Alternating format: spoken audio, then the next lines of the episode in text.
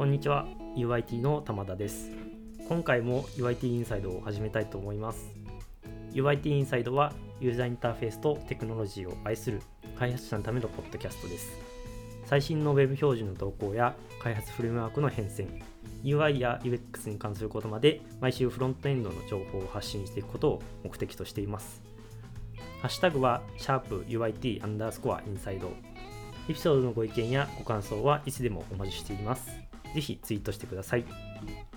はい。で、今回はですね、えっ、と、私と、えっ、と、あとお二人、えー、呼んでいます。えっ、と、UIT の栗原さんと、あと、えしんぽさんを今回お呼びしました。では、よろしくお願いします。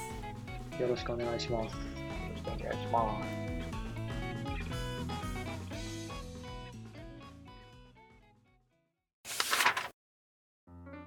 と、それでは、えっと、今回の、えー、お二人に、えー、自己紹介を、えーと、お願いしかしようかなと思います。では、私から 私からやりますか。はい。えっ、と、玉田と言います。えっ、と、2019年の、えー、新卒で入りまして、えっ、と、まあ、フロントエンドエンジニアなんですけれども、えっ、と、今回は、えっ、と、この UIT インサイドのサイトについてお話ししていこうかなと思います。よろしくお願いします。では、辛坊さん。あ僕から、はい。えっ、ー、と、LINE バイトのサーバーサイド開発を担当する辛坊です。LINE に入ってから3年間 LINE バイト開発に携わってます。本日はよろしくお願いします。よろしくお願いします。はい。えー、LINE の栗原と申します。えー、LINE ライブのプロジェクトと LiveBuy という新しいライブコマースサービスの開発、フロントエンドの開発をしております。えー、一部 Kubernetes を利用している部分があるので、今回は参加させていただきました。よろしくお願いいたします。よろしくお願いします。よろしくお願いします。はい。では、話していこうかなと思います。で、はい、今回のテーマは Kubernetes ということなんですけれども、まあ、なぜこうフロントエンドのポッドキャストで Kubernetes の話をするかっていうことはきっかけからあの話そうかなと思うんですけれども、えー、とこの、えー、と UIT インサイドのサイトですねこれあの先日、えー、とその中身は書いてないんですけれども、えー、とデプロイ先を変えまして今まではね、えっとえっと、社内向けの、まあ、ヘロクみたいなものサービスがあって、まあ、それでこうデプロイをするっていうフローを取ってたんですけれども、それを、えっ、と、先日、パイプというものに、えっ、と、載せ替えました。で、パイプっていうのは何なのかっていうのはですね、えっ、と、ちょうど先日あったデベロッパーデーの中でも紹介されてるんですけれども、えっ、と、まあ、要するに Kubernetes のマネージドクラスターなんですね。で、これを載せることによって、まあ、要するに私たちがその Kubernetes のクラスターの構成を書いて、えーと、デプロイすると,、えーと、それをマネージドということで、えーと、その構成通りに、えー、と構築してくれるという感じになってます。で、えっ、ー、と、そうですね、これをだいたい10月ぐらいから続けてまして、で、まあ、ちょくちょく進めていたんですけども、えー、と11月中頃にちょうど、えー、と終わったっていう感じになってます。で、えっ、ー、と、これを話そうと思ったきっかけっていうのは、まあ、その経験とかもそうなんですけれども、えっ、ー、と、Kubernetes って結構正直、あの学習コスト高いなっていうのをその時に思ったんですね。で、まあ、今回話す内容は、まあ、その私フロントエンドエンジニアなんですけれども、まあ、その Kubernetes を勉強して勉強っていうかまあなんか適当に調べて えっ、とそのデプロイをするっていうところまでをやりましたただこれってなんかフロントエンドエンジニアとしてっていうよりは結構割ともっとこうサーバーサイドのエンジニアっていうイメージだったんですね。ただ Kubernetes ってすごい便利なんだっていうところも感じまして何ていうんですかね。こう自分たちで構成をちゃんと定義できる力を身につければすごいあの強力なツールだなっていうのをこれも思ったんですね。で今回、えーと、3人で話していきたいっていうのはつまりこうまあフロントエンドエンジニアにとって Kubernetes ってまあどれぐらいこう身を入れて身につけるのが良いかっていうのをまあ聞いてみたいというのがまあ今回の話のテーマです。で、えー、と今回お二人は、えーとまあ、その実際のアプリケーション実運用で、えー、と Kubernetes を使っていてでなおかつ、まあそのえー、と運用とかにも結構こう踏み入れているっていうところなので今回お聞きしたいなと思います。そうですね。まあ、会社の方針としてもやっぱり、あの、まあ、VM っていうよりも、あの、まあ、Kubernetes クラクラスターに、あの、ベアメタから、あの、Kubernetes クラスターに移行するっていう方針が、まあ、かなり確立してきているというか、まあ、そういう方針も含めて、最近は社内が活発です、そうですよね。そうですね。その、あの、観点、そのところで言うと、ちょっと、あの、ついでにお聞きしたいところももう一つありまして、えっと、最近、最近でもないですね。あの、UIT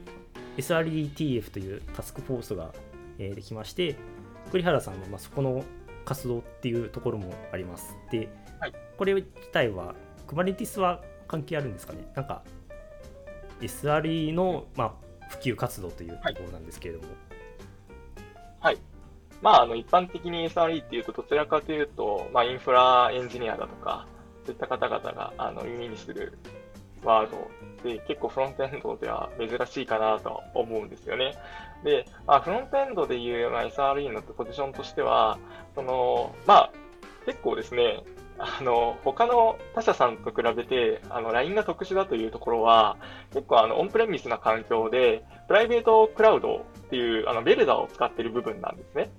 で、あの、Kubernetes のクラスターに、例えばサービスをデプロイするとなると、そのクラスターのモニタリングだとか、その保守運用っていうのは、フロントエンドエンジニアにも、こう、関わってきてしまうっていう部分があって、まあ、あの、かなりその複雑化している部分があるので、あの、まあ、デプロイ運用とか、あとノウハウっていうのを、まあ、SRETF で賄おうっていうのが、あの、目的で立ち上げた TF になります。ただあ、実際問題、問題がありまして、やはりフロントエンドエンジニアだけで完結するっていうのはなかなか難しくて、例えば、イレギュラーな問題が起きた時とかにですね、なかなかあの、輪番体制ができてなかったりっていうのはあります。なので、今回の先ほど玉田さんがおっしゃっていた、あの、パイプっていう、あの、まあ、どちらかというと、ヘロックとか、えー、GAE とか、えー、まあ、そういったものですね、に似たようなものをですね、使っていくっていう方針、そこに転換していくって方針を、まあ、SRETF で進めていけたらなという形で今、進めているところです。なるほど、なるほど、ありがとうございます。そうですよね、まあ、結構、まだ道半ばという感じですけれども、でも、はい、まあ、確実に、まあ、割とそういう LINE ならではっていう理由もあるんですけれども、そういうところを普及していきたいですね。私も今回のそのパイプを使った移行っていうところで割と良さというかあやっぱりこれは流行るなみたいなのはすごい感じましたね。金保さん的にはあの Kubernetes いかがですか、まあ、以前から多分あの、えー、VM 運用とかを経てこう Kubernetes のクラスターにデプロイしていくっていうその新しい手法になったと思うんですけどいかがでしょうか？そうですね、まあ、LINE バイトに僕が入った当初は社内で、まあ、PMC と呼ばれている専用のデプロイツールがあったんですけども、まあ、社内のツールということで、まあ、設定だったりとか、まあ、ちょっと、まあ、新しく入ってくる人だったり、まあ、メンバーの入れ替わりにのたびにちょっと手順、マニュアルの操作を、まあ、覚えなきゃいけないっていう辛さもあったりとかしてたりとか、えーと、あと開発環境を複数複製するときとかには、まあ、やはり結構同様の作業をまあ、何度も行わなきゃいけないみたいなのがあって、まあ、ちょっと手間だなっていう感じるところがあったんですけど、まあ、その点 Kubernetes はマニフェストのファイルで宣言的に管理できるところもあって、まあ、カスタマイズだったり使い方を、まあ、マニフェストの構成をうまくすれば、まあ、ある程度重複も少なく、まあ、シンプルに宣言できるのもあるので、まあ、そうですね、インフラの準備という面ではかなり楽になったなという印象を持ってますね。うんなんかその時代になると、やはり、なんかその Kubernetes のちょっと前とかだと、あの VM に対してなんか Ansible とかで、こう投入していったってイメージになるんですかね。ああ、そうですね、合ってます。で、デプロイもまあ手動でチェックボックスにチェックつけて、あやっていくみたいな感じでした、なるはい、あ、その辺、インフラストラクチャーザコードみたいなのは、すごく再現性があって、その手順書をこういちいちチェックしなくても、こうちゃんとコードレビューを得てデプロイすれば、あのきちんとしたその再デプロイが行えたりとか、そういったところはあのいいと思いますよね。そうですね。はい。まあ、またそのマニフェストに、まあ、ソースコードの履歴と紐づく、うんまあ、コミットが残るので、まあ、ロールバックとかも、まあ、簡単に行えますし、いいなとは思いますね。確かになんかあのフロントエンドと結構違う感想があったのはやっぱりそうですよデプロイの手間がこれまですごい俗人的というかそういう社社内専用ツールみたいな感じになってるっていうのを確かにそこはあれですね。フロントエンドよりだいぶ辛いなっていうところは聞いていても思いましたね。うんそうですね。まあ、いくつか、まあ、サーバーサイドは特にアプリケーションの数も多くて、うんまあ、それぞれちょっとバッチだったりとか、まあ、そのカフカのワーカーだったりとか、ちょっと特殊、えっと扱いが特殊なものとかもあって、デプロイのたびにちょっと調整が必要なところもあったりするので、辛かったですね。はい。なるほど。いやーサーバーサイドはもうなんか求められてる感がすごいありますね。うん そうですね。はい。なんかちなみにですけど、あの、なんかバージョニングとかとかしてるんですか？例えば、ロールバックが必要な時に、こう、例えば CD とかで何か使ってるものあるんですか？例えば、アルゴ CD とか有名ですけど。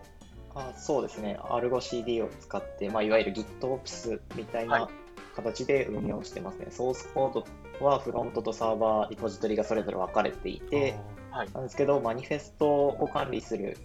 まあ、AlgoCD と連携しているリポジトリは1個の1つのリポジトリがあって、そこでフロントもサーバーもイメージを書き換えていくっていう運用ですね。で、そのイメージのタグとして、まあ、もちろんそのバージョンもなんですけど、Git のコミットの、まあ、ハッシュなどを利用して、まあ、イメージのタグ作っているので、まあある程度ソースコードとの整合性というか、まあ、すぐにたどれるようにはなってますね。なるほどですね。じゃあ何か問題があってもロールバックしたりだとかっていうのはすごく簡単にできるってことですよね。そうですね。はい。いいですよね。そういった点はね、いいと思ったそうですよね。はい割とフロントエンドもなんなんですかロールバックとかは作業はありますよね。なんかこうあのいうん一回出したけどあやっぱまずいみたいな感じになってあの、うんフロントエンドの場合だとなんていうんですかねあの JS とか CSS とか吐き出されてそれを読み込ませるだけみたいな状況であればまあ確かにそれその場合であればなんか手動でもまあできなくはないけれども、まあ、ここに例えば BFF とか入ってくるともうそれこそもう本当にサーバーのロールバックとかと同様の作業が必要になってくるんでやっぱりフロントエンドでも今後は今後はっていうかそうですね、まあ、あのもうすでにそういう同じように、えっとそういうツールを使ってロールバックとかできるっていうのがうん嬉しい気がします。この前ですね。うん。と思います。じゃあさっきのあの構成の話とかもそうなんですけども結構あの Kubernetes ってプロジェクトによってなんかいろいろと状況が違うところもあるんでここでちょっとお互いでなんかこの Kubernetes どういった構成にしてるかとかを聞いてみようかなと思います。ではライライブバイ。ライブ前ですがですね、あの特段といってあのあの、例えばイメージビルドをしてるとかではないので、今現時点でその SSR を必須としてないというか、あのまあ、SSR 自体はフロントエンドでやっていなくて、サーバー側でしてしまっているので、まあ特段面白みがないというか、のがあるので、できれば LINE バイトを聞いていきたいなというところですね、LINE バイトの,、はい、あの意見を聞いてみたいですね。はい。では、LINE バイトについて、まあ、Kubernetes クラスターについて話すと、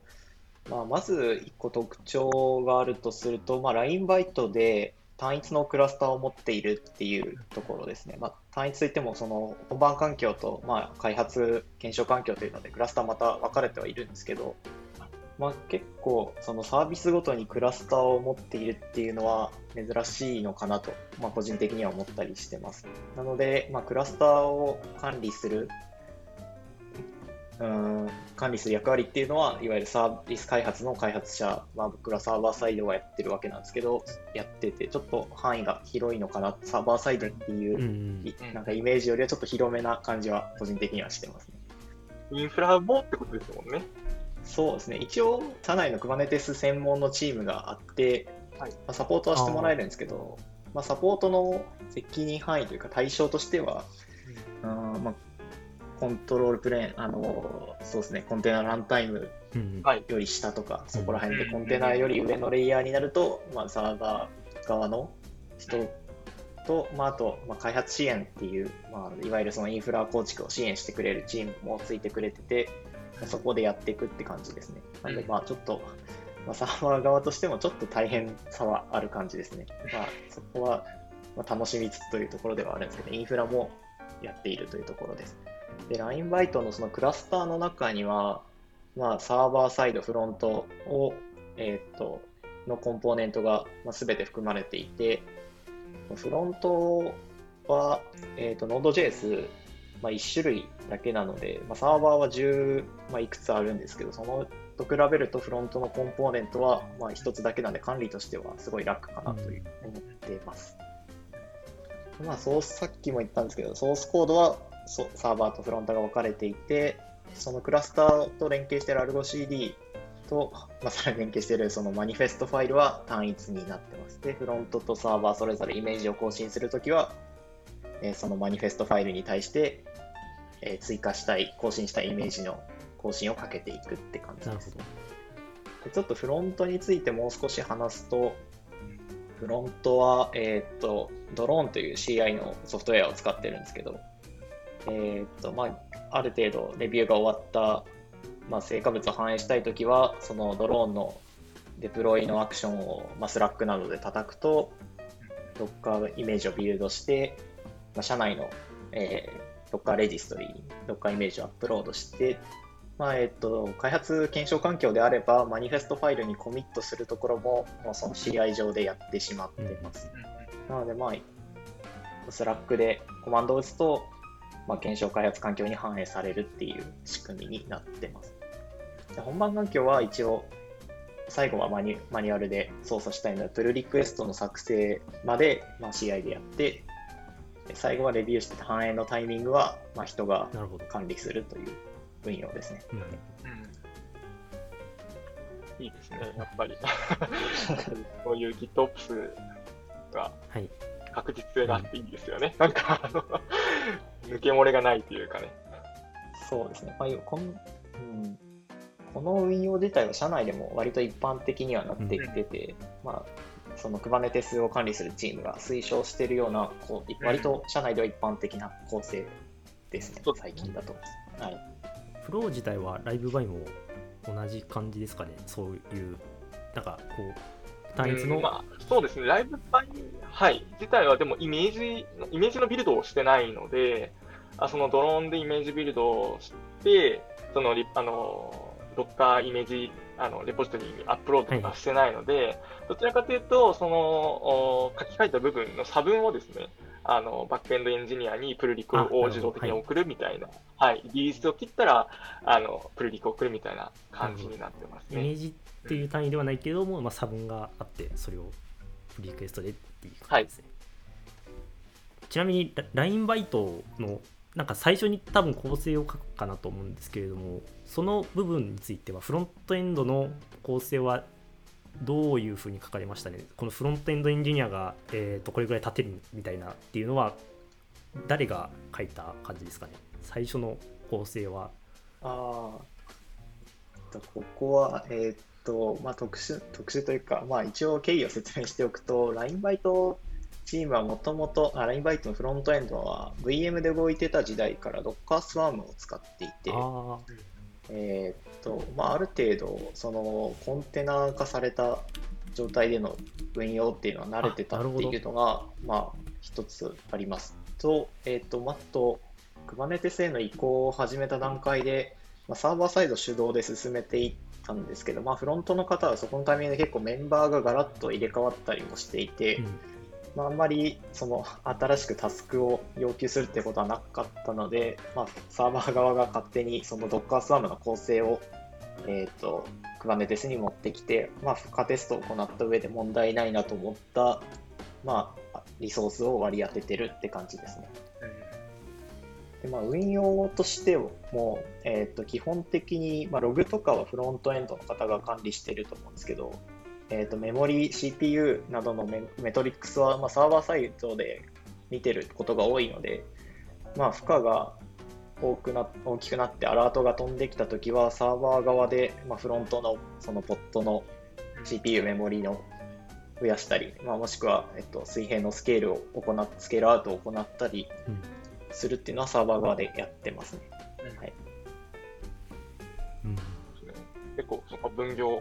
して役割、責任のこう責任分解点をこう決めてるってことですよね。そうですね、はい。まあ、なんていうか、フロントの方がちょっと昨日、まあ、人数的に、まあ、リソースがサーバーの方が豊富で、フロントの方がいつも手がいっぱいなので、まあ、Kubernetes に対するそのキャッチアップみたいなところも、まあ、なかなか時間が取れないのかなと感じたりはすると思うんですけど、はい。なので、まあ、分かる人がやるみたいな運用にはなってしまってるっていうのが現状ですね。うんなんか、フロントエンドエンジニアで、その、まあ、どこまでやったらいいのか、どこまでこう、レクあの、こう、知ってたらいいのかって結構フロントエンドエンジニアで悩みが多いと思うんですよ。どこまでこう、Kubernetes の、あの、アップライム、あの、までできなきゃいけないのかみたいなのはよく聞かれるんですけど、まあ、私としては、最低限 Docker はちゃんと こう、イメージビルドできるところまでやって、そこから、あとは、各、例えば GAE とかでもそうですけど、その、まあ、各、そのサービス、インフラサービスに任せてしまうっていうのが、もしかしたらフロントエンドエンジニアとバックエンドインフラエンジニアの責任分解点なのかなとは、ちょっと思っていますね。確かに。コンテナのレイヤーで切り分けるっていうのがまあ一番一般的なのかかもしれないですね、うん、うんまあでももともとそういう LINE バイトではそういうコンテナを使った運用っていうのが Kubernetes に移行する前からあるっていうのは意外でしたね、まあ、それなら確かになんか楽とは言いませんけれどもなんかこうスムーズにいきそうな感じはします。うん。そうですね、はい。まあ、Docker Swarm を本番で使ってたのも結構珍しいとは僕は思ってるんですけど、あんまり聞かないなというのがあって、はい。まあ、当時から、まあ、いずれ Kubernetes に移行するだろうなっていうああのを、まあ、ある程度意識しての構成だと思う。そうですよね。なんか、LINE バイトを私もちょっと旗からこう見てた感じだと、結構 Node.js の、Node.js の SSR を結構初期からやってたっていうのが結構目立ってたなと思ってて、そこからいい流れでこう Kubernetes にこう移行できて、素晴らしいなと思ってます。はい。そうですね、すごくうまく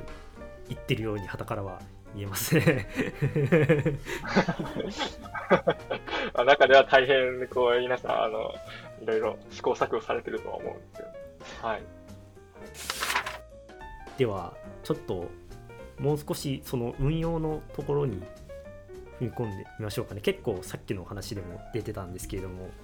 どどこでその、どの、どこでその責任のレイヤーを分けるかとか、そういったところについてとか、あとは、なんていうんですかね、そういうアラートが飛んできた時の動きとか、あとは私が個人的に気になるのは、なんかコンテナはコンテナでも、どういったところを考慮したコンテナになってると嬉しいかとか、そこら辺は、あの、こう、サーバーサイド側からの、こう、意見として聞いてみたいっていうのはありますね。では、どこから、聞いてみましょうか。なんか、いや考慮した点っていうと僕は、えっと、基本的にそのフロントだから特別にこういうコンテナであってほしいというのはなくてですね、まあ、サーバーサイドとまあ同じようなことを意識すればいいのかなとは思ってます。まあ、意識する点で言うと、まあ、例えばそのステートレスデータをコンテナに保持しないように、まあ、保持するなら外部のストレージに、まあ、S3 とか、はいまあ、いろいろあると思うんですけど、保存するっていうのと、まあ、ログ、ログは収集しやすいように標準出力、ファイルに書き込むのではなく、そう、あのはいログ出力を行う。まあ、あと、まあなんかいろいろ羅列にはなってしまいそうですね。まあ、設定値を渡せる、うん渡してなんか動作を変える、まあ、環境ごとの差異を吸収するような動きをしてくれると、まあ、やりやすいかなと思います。うんまああんまり関係ないですけど、起動、フロントは早いと思うんですけど、起動が早いと、すごいスケールのタイミングでああ、まあ便利なので。まこれはサーバー側が遅いんですけど、まあ、スプリングブートを使ってて、サーバー側、それは30秒とかかかったりするので、まあ、スケールしてる間になんかもう、あのピークが終わっちゃったりみたいななるほどことはあったりするんですけど、まあ、フロントはすぐ立ち上がって、まあ、リクエストを受け付けれる、まあ、いわゆるヘルスチェックもそうですね、機能としてあったら、すごい、まあ、ないとダメですね。はいまあ、そんな感じですかね。まあ特にフロントだからというところはなく、いわゆるその Kubernetes を意識したアプリケーション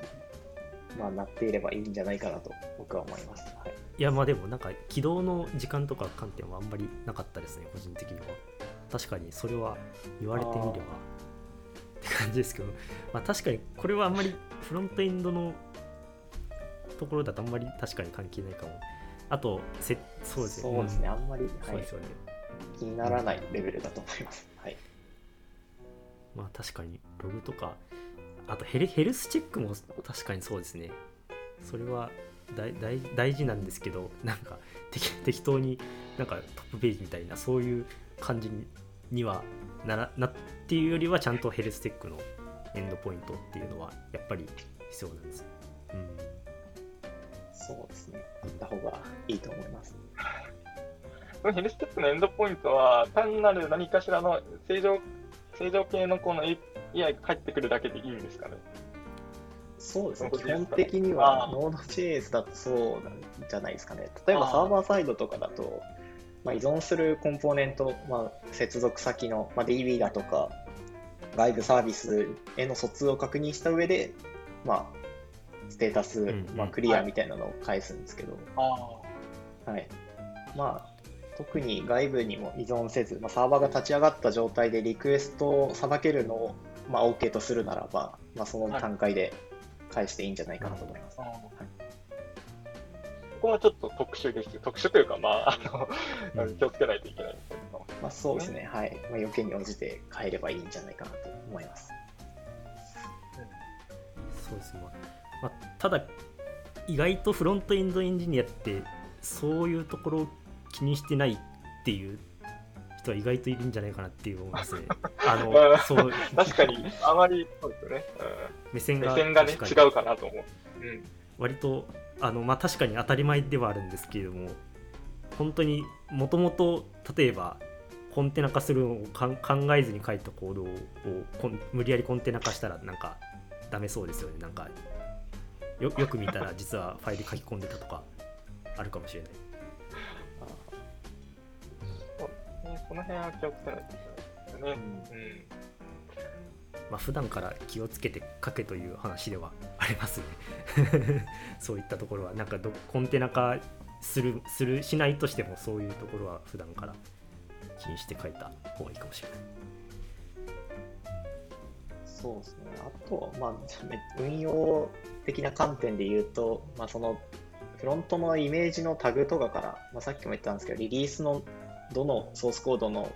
場所を指しているのかっていうのをたどれるような、まあ、タグになってるといいかなとは思いますね。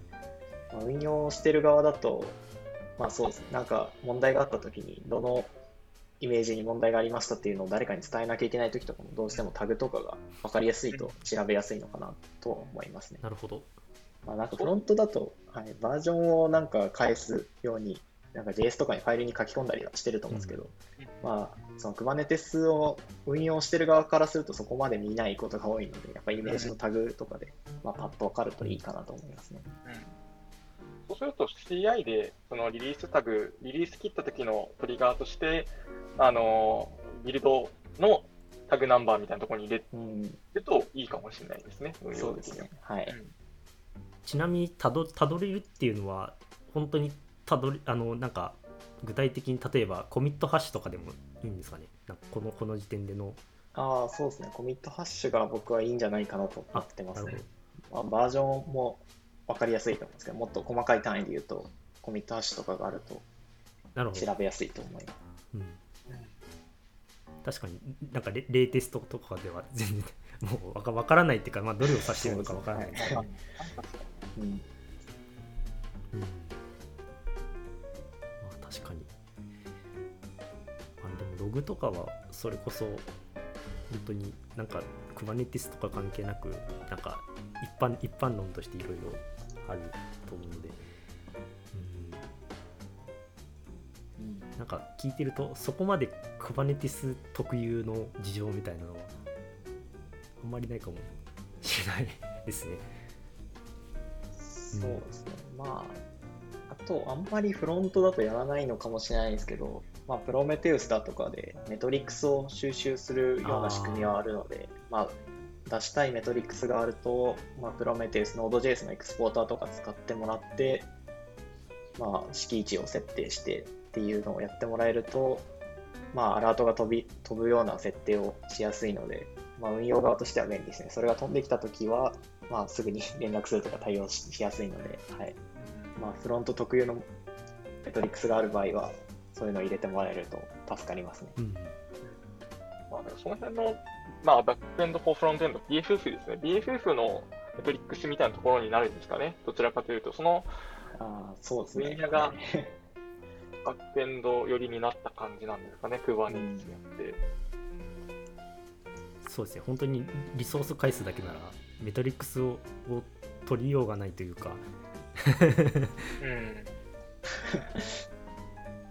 ただそうですね。うん。まあ、まあ、Node.js でサーバー立てるとかなると、まあ、全然話は変わってくるんで。そっかメトリックス。うーん確かにそこまで考えてはないかもしれない。ログとかは考えるんですけどね。確かに。うんそうですね。なんかフロントエンドエンジニアどちらかというと、セントリーとかに エラーログ、はいはいログをこう積んでいったりとか、アクセスログ積んでいったりとかすると思うんですけど、また別の方向で BFF の、そのなんですかね、こう、まあ、健全性とか、そういう正常系のかどうかっていうチェックは、まはた別分野に立ちますよね。なるほど確かにセントリーせ もうログとりあえずエラーログセントリーに投げてとかそういうもっとこう丁寧にしていきたいですね。ありがとうございます。結構まあすごい当たり当たり前の振り返りみたいな感じになってしまったんですけどもいやまさしく普段から気をつけていきたいところばかりでした。まあ、あとあの UIT で、その結局、まあ、UIT でなかなかそのバックエンドの知識、Kubernetes をよる、こう、に関する知識みたいなのがなかなか、こはい、う、まあ、なんていうか、周知とか、こう、皆さんにこういう感じですよっていう、コミュニケーションをやっぱりする上で、バックエンドエンジニアのも方があの得てる知識とかも、まあ、フロントエンドエンジニアがあってもいいかなと思っていて、まあ、UIT、SRETF っていう中で、そのフロントエンドエンジニア向けの Kubernetes はい、運用、運用というか、にフロントエンドの,、まあ、あのリソースをデプロイするみたいな、あのけんけんなんて言ったんですかね、はいはい。勉強会を結構6あ回、7回ぐらいかけてやったんですよね。玉田さんもあの参加していたあの参加というか資料を作っていただいたんですけど、それはちょっとどうでした？なんか、感あ想。そうですね。いやあのなんですかふあの基礎とか基礎っていうかポットとは何かみたいなそういったところからっていう面ではすごいめちゃくちゃ勉強会としてはめすごい目についたところはありつつもやっぱりさっきの話を聞いてるとこう運用面でのなんか tips とかはなんかもうちょっとこう実際に運用してる人と話を聞かないとわからないところって確かにうんあったなっていうのは思いましたね。それこそさっきのそういうログとかもそうですし、うん、ヘルスチェックとかそういったところとかもうあんま Kubernetes って感じではないですけどそれはそれで大事なところではあるんで、そうですね。なんか、なので、まあ、どこ、そのパイプ、最初にあったパイプっていう、まあ、えー、なんだろう、まねまね。バースっていうんですかね。あ、うバックエンド。アザーサービス、えーなんですけど、まあ、そういったものが、あの、まあ、フロントエンドエンジニア向けに、その、まあ、マネージドで管理されたあのプラットフォームなので、今後使い使いやすくなっていけば、まあ、フロントエンドエンジニアもカジュアルにこう、まあ、なんて言ったらいいんですかね、Node.js のサーバーをデプロイしていくことができると思うので、まあ、そのあたりは期待しています。でちょっと今回のポッドキャストでパイプってなんだろうって思った方は、あの今年の DevDay2021 のパイプのセッション、はい、ぜひ見ていただければ、あのあこういうのが社内で独自で動いてるんだっていう参考になると思うので、はい、もしよければ、はい、見ていただけると幸いです。この、えーと、セッションのリンクは、ショーノートに、はい、貼っておりますので、ぜひ見てください。まあ結構頑張ってる 誰目線だっていう話ではあるんですけど すごい割とこう力を入れて開発されているところなのでいやまあでもこうちゃんとこう一丸となって Kubernetes を活用していくっていうのはどんどん広がっていきそうですよね。そうですね。今回はフロントエンドと Kubernetes 会ですでしたけど、今まで我々って、まあ、あの、LINE じゃない、例えば LINE じゃないところにいた場合ですけど、結局その各 AWS のサービス、Google のサービス、Google プラットフォームのサービスですね、を使っていて、結構そのマネージドじゃないですか。結局その Google とか AWS のエンジニアがそこを、例えば何か障害があったらそこの、なんて言ったらいいですかね、ポットを復旧させてくれたりする,、するじゃないですか。まあ、そういった点は、我々、その LINE でやってるところは、実はバックエンドエンジニアが、こう、裏で頑張っているっていうのをちょっと聞けたので、僕、あの、いい回だったのではないかなと思ってます。あの、妖精さんがいるわけではなくて、ちゃんと裏で頑張ってる人がいるっていうのが、そのフロントエンドの立場で、こう、今までちょっとマスクされた部分が、今日あの、チモさんが、こう、実際に頑張ってらっしゃるっていうのが分かってよかったなと思います。うんまあ、一応見えないですよね。辛さだけではなくて、まあ、補足しておくと、その AWS や、まあ、Google のよりもサポートが厚いっていうのがあって、あ社内の Verda の Kubernetes チームとすごいスラックで距離が近いので、まあ、すぐにやり取りができるので、まあ、いわゆるそのマネージドサービスよりも、まあ、対応とかは早いんじゃないかなと個人的には思ってて、うん、そこはちょっと辛さはなくて、むしろ助かってるところもあるっていう補足でした。うん、はい素晴らしい、ね、まあ、それは社内にあるあの メリットの一つですよ強みですよね。強み あですよね。いや、すごいですね。祈るしかないですもんね。あのパブリックだともう祈って復旧するしかない。確かに。我々はその原因究明ができるようにさっきのあのコミットハッシュだとかっていうのを気をつけてやってるっていうこちらからこう協力して い。きつつもっていうところですね。確かに、うん、はい。では、はい、ありがとうございます。では今回は、えー、フロントエンドと Kubernetes について、えーと、3人で話していきました。LINE のフロントエンド組織 UIT ではこのような技術的なキャッチアップを日々行っております UIT インサイド以外にも毎週の社内勉強会でフロントエンドの情報交換を行っています今後も UIT インサイドを通してこのような情報を外部に発信していけたらと思います。最後に、現在 LINE 株式会社では新卒中途採用ともに大募集しています。このポッドキャストを聞いて LINE に興味を持たれましたら、ショーノート一番下にある求人ページからぜひアクセスしてください。それではお二人ありがとうございました。ありがとうございました。ありがとうございました。ありがとうございました。